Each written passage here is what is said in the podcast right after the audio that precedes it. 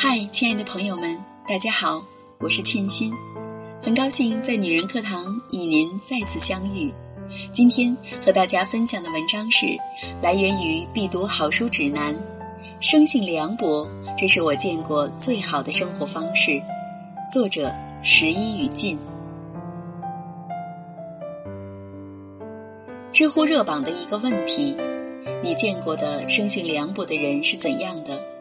其中一个高赞的回答，答主说：“如果凉薄是形容不爱与人相处，那他就是这样的人。”答主和老婆都只喜欢和对方在一起，微信里都没有其他的异性。婚宴酒席办了八十桌，属于他俩朋友的只有几个大学室友，没有多余的社交。休息的时间就窝在家里享受二人世界，彼此有说不完的开心话。答主最后说：“这种日子爽爆了。我们一生会见到各种各样、形形色色的人，画好圈子，找到自己的归属，然后对全世界高冷。别把时间浪费在无关紧要的人和事上。”哲学家芝诺曾被问及：“谁是你的朋友？”他说：“另一个自我。”最近，白岩松在一个采访中直言自己不用微信，因为有时候为了客套，总会与各种各样的人互加微信，这样无形中增加的这些圈子就会浪费掉很多自己原本的时间，所以不如不用。朋友圈里大家都在分享自己的生活、自己的日常，白岩松老师说。我连自己怎么活着都没弄明白，我关心你怎么活着干嘛？学会与自己和平相处，内心才能真正平静，减少不必要的社交，才是真正的灵丹妙药。奥修说过，那些领会到自己单独性的人，他已经了解到人类最大的幸福，因为你的本质就是喜悦的极致。每个人的人生都是自己的专属。不要因为那些只占据你人生一小部分的人而影响自己生活的方向。我们首先只有认识了自己，才能更好的认识世界。钱钟书说过一句话：“不必找些不三不四的人说些不痛不痒的话。”钱钟书才华横溢，拥有无数的仰慕者和追随者。面对滚滚而来的粉丝，他却关上了自家的大门，终日沉入自己的学问事业。有位女士读了他的作品后，打电话想见他一面，钱钟书却机智地回复说：“假如你吃了一个鸡蛋觉得不错，又何必要认识那下蛋的母鸡呢？”他的一生对妻女、家人和挚友敞开心扉，余下的精力全部用在买手书斋、钻研学问。当许多忙于交际的写作者被人们遗忘时，钱钟书的著作却依然在熠熠生辉。泰戈尔说：“我们在热爱世界时，便生活在这世界上。余生很短，要把更多的时间留给自己所热爱的事情，留给身边最重要的那个人。别让无关紧要的人和事占据了他们的位置。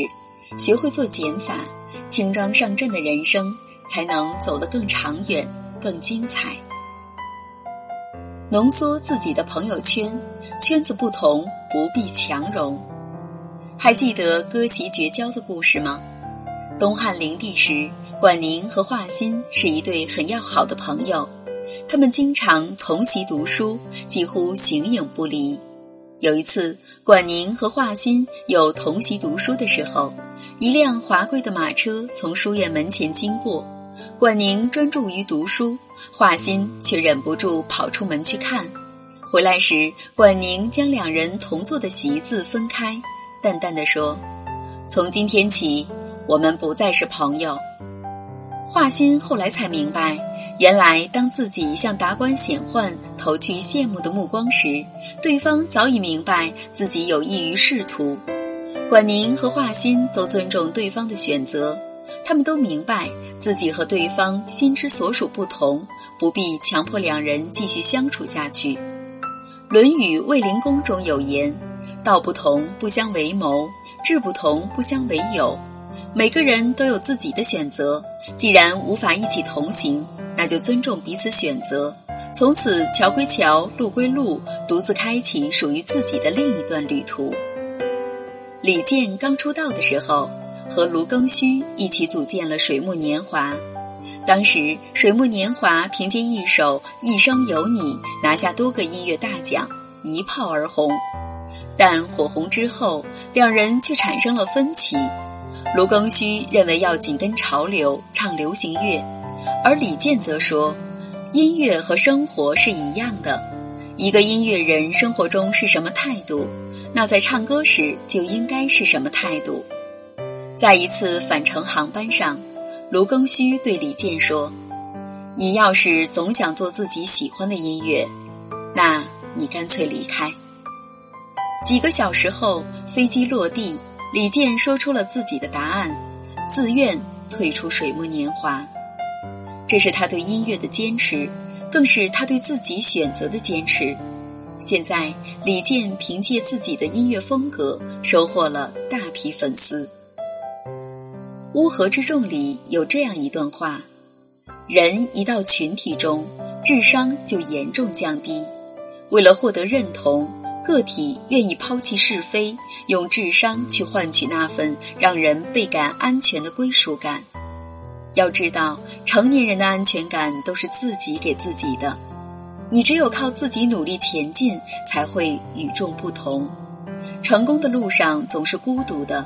遇到一个可以陪自己走一生的人实在太难，与其花费时间在无尽的寻找之中，不如鼓足勇气奔赴只属于自己的未来。你不需要刻意去合群，去逼迫自己融入集体，该来的自然会来，该走的注定要走，更不需要去改变自己，独特的人生才更耀眼。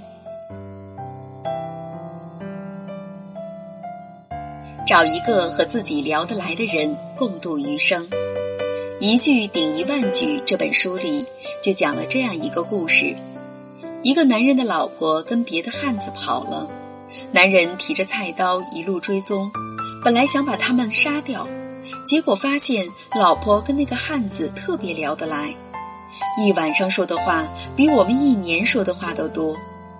男人想到自己跟老婆度过的无数个相对无言的日子，瞬间明白了老婆为什么要私奔，于是提着菜刀，默默的走了。奇葩说里有句话：“比一个人孤独终老更难过的，是跟那个让自己感到孤独的人一起终老。”深以为然。人生只有一次，别把时间浪费在无尽的沉默上。找一个和自己聊得来的人，和彼此分享特别的时刻，带着回忆创造属于你们两人的共同记忆。尼采曾说：“婚姻生活的其余一切都是短暂的，在一起的大部分时光都是在对话中度过。”在某一期金星秀上，金星问了嘉宾赵又廷一个问题：“你跟高圆圆在家里话多吗？”对赵又廷稍微有点了解的人都知道，他看起来是一个比较内敛、沉静、话不多的人，而且他自己也承认自己是一个又宅又无趣的人。然而，他的回答却出人意料，非常多。金星诧异的问：“基本是你在说吧？”回答还是令人意外：“没有，两个人都狂说。”拍摄电影搜索时，赵又廷会在休息时间跟高圆圆聊天，两人一聊就停不下来，无论什么话题，他们总能说上很长时间，仿佛早已相识一般。在高圆圆已经大红大紫的时候，赵又廷还只是个名不见经传的小演员，然而高圆圆最终嫁给了赵又廷。正是因为他更在乎跟赵又廷在一起时的轻松愉快，聊天时的志趣相投。找一个聊得来的，莫过于人生最大的幸事。一辈子不长不短，若是有个伴儿，无论是爱情还是友情，都值得人一辈子去回味。有时候遇到烦心事，你像个解局人一样，为我解除迷惑。开心的事一起分享，感受双倍的快乐。我们喝酒、唱歌、聊天把酒言欢，看窗外的风景，聊往后的时光，人生在世，父母安康，知己两三足矣。找一个和自己聊得来的人，一起享受余生，生性凉薄过一生，真的太爽了。好了，亲爱的们，今天的文章就是这样了。我是陪伴您的闺蜜沁心，愿我的声音能给您带去温暖和力量。这里是女人课堂，在这里每天都有我们优秀的姐妹们相互陪伴与学习。如果您也想与我们共同成长的话，欢迎关注我们的女人课堂。好的，今天就到这里了，愿您有一份好心情。我们下期再见喽。